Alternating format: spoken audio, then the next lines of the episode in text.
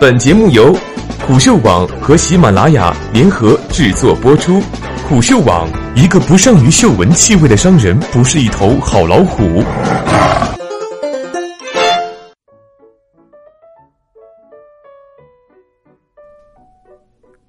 炸死了的比特币，没炸死的英伟达。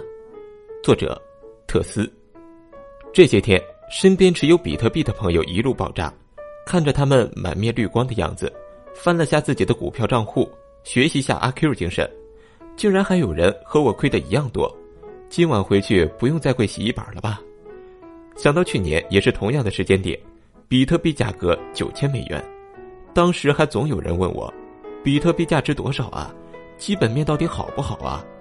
其实这都是很难回答的问题，毕竟我们无法评价一个不存在的东西，所以当时立马拒绝讨论比特币。转头就推荐了英伟达的股票，现在来看，我和这俩都是难兄难弟。从这事儿我得到三个教训：第一，不要陪老婆聊比特币，容易被打；第二，不要给丈母娘推荐股票，吃饭没有筷子也难受；第三，没事不要和家里人说投资的事儿，他们会觉得你智商有问题。不过一年前这两位明星都不是这光景，去年开年。比特币进入疯涨阶段，直接从一千飙到两万美元，一年二十倍，气势如虹，造富速度赶得上北上广深拆迁。尤其是九到十二月份，三个月八倍涨幅，疯狂至极。要论泡沫增值速度，在比特币面前，十个中国楼市合一块也只是战斗力零点零五的渣渣。不过，对于挖矿这事儿，我懂得不多，比特币价格的玄学走势更是不懂。所以只能避而远之，但算力这东西我还是懂的，毕竟计算能力总得有基础设备。没出现特定币种专用矿机之前，大部分用的都是英伟达的 GPU。所以对我这种胆子小、不敢凑数字货币热闹的人，去年看到数字货币这么火，第一个想到的就是关注买英伟达的股票。现在想来，我是一向通过观察身边现象来选股的。所以，对于消费类的公司比较了解，只是对于英伟达而言，关注的时间还是晚了点儿。当初看到的时候，估值就已经很高了。而首先关注英伟达，也不是因为数字货币，而是游戏。去年三月份开始，《绝地求生》这类吃鸡类游戏突然热门起来。常玩端游的朋友应该也知道，上一个全球大热的端游是《英雄联盟》。但英雄联盟一般玩家并不需要太好的 GPU 显卡，而绝地求生这种大型 3D 游戏实时建模数据多，要求的计算能力很高，而且蓝洞对于绝地求生的优化也做得一般，导致绝地求生对于 GPU 的要求整体比英雄联盟高了一个档次。同为网游，绝地求生最低配置也得要中高端显卡，而英雄联盟入门级显卡即可，差距太大。去年四月开始，我就觉得不能错过英伟达。事实证明，游戏这块逻辑只有一半对的。这波游戏热度持续到了二零一八年上半年，英伟达从二零一七年开始，连续六个季度游戏业务表现都很好，同期股价也是蹭蹭往上涨。但是实际的估值提升和游戏业务本身可能关系不大。今年三季度，英伟达两个月价格就直接腰斩，一朝回到一年前。堪比崩盘。如果说比特币大跌这件事，除了自身泡沫，还有比特币分叉、算力大战的原因。不过技术上我完全搞不明白这些东西，只是从二级市场交易的角度来看，如果我作为一个后来才买进去的人，我的盈利如何保证？按期望盈利等于概率乘以赔率，只要想想这个问题，我就完全不会去碰比特币，因为两者我都没有优势。但是英伟达的游戏板块，我当时还是能看懂的，业绩已经摆在这里了，而且英伟达这波大跌，我是躲过了的。年终很明显感觉到吃鸡的热度有所消减。另外六月份回家里六线农村探亲，发现镇上网咖的主机 GPU 都更新到了 GTX 幺零六零这种高端显卡了。思考了下，估计这波显卡替换的渗透率快到顶了，先走再说吧。英伟达是二零一三到二零一七年间全世界范围内表现最好的大盘股。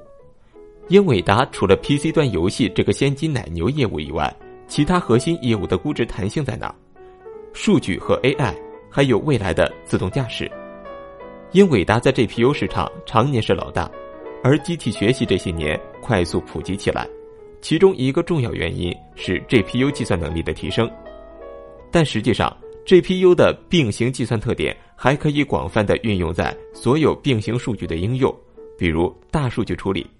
人工智能的应用各式各样，但底层最重要的是数据算法以及提供计算力的芯片。本质上，并行计算和云计算的发展是人工智能普及的前提。中心化大量训练，分布式应用，而数据训练量的匮乏会让深度学习本身的效率还不如人类工程师的算法。各个公司的海量数据需要数据中心来处理，而数据中心的计算能力。就由 GPU 来提供。英伟达数据中心业务这几年成长的很不错，现在已经是英伟达第二大业务，但是的确能看到，每年营收增速都在缓慢下滑。第一大业务和第二大业务同时增长不及预期，另外自动驾驶业务增速爆发力看起来还是有点弱，所以的确是没办法维持得住股价的。其实之前在八月份出了英伟达的做空报告。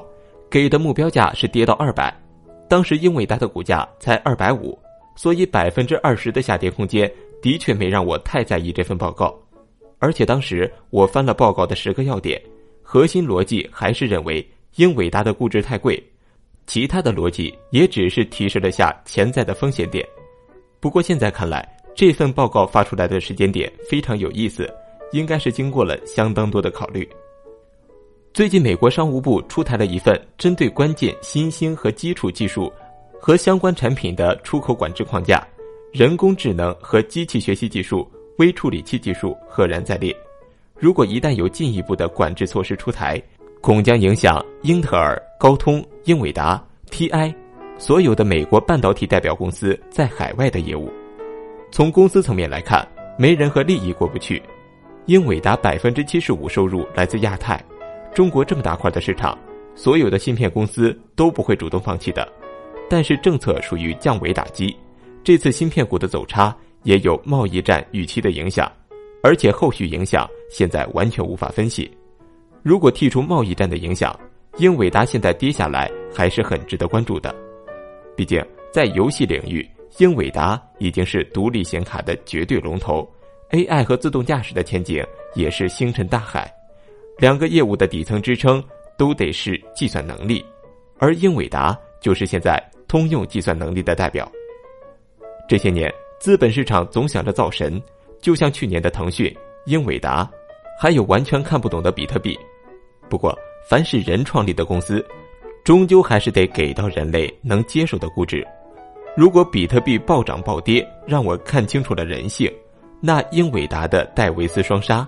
又让我想明白另一件事：和平时期，人们对科技公司的狂热，就如同战争中对武器的狂热类似，和追星和观看体育比赛也异曲同工。科技股的浪潮和泡沫会永远同时存在，人性使然，无可避免。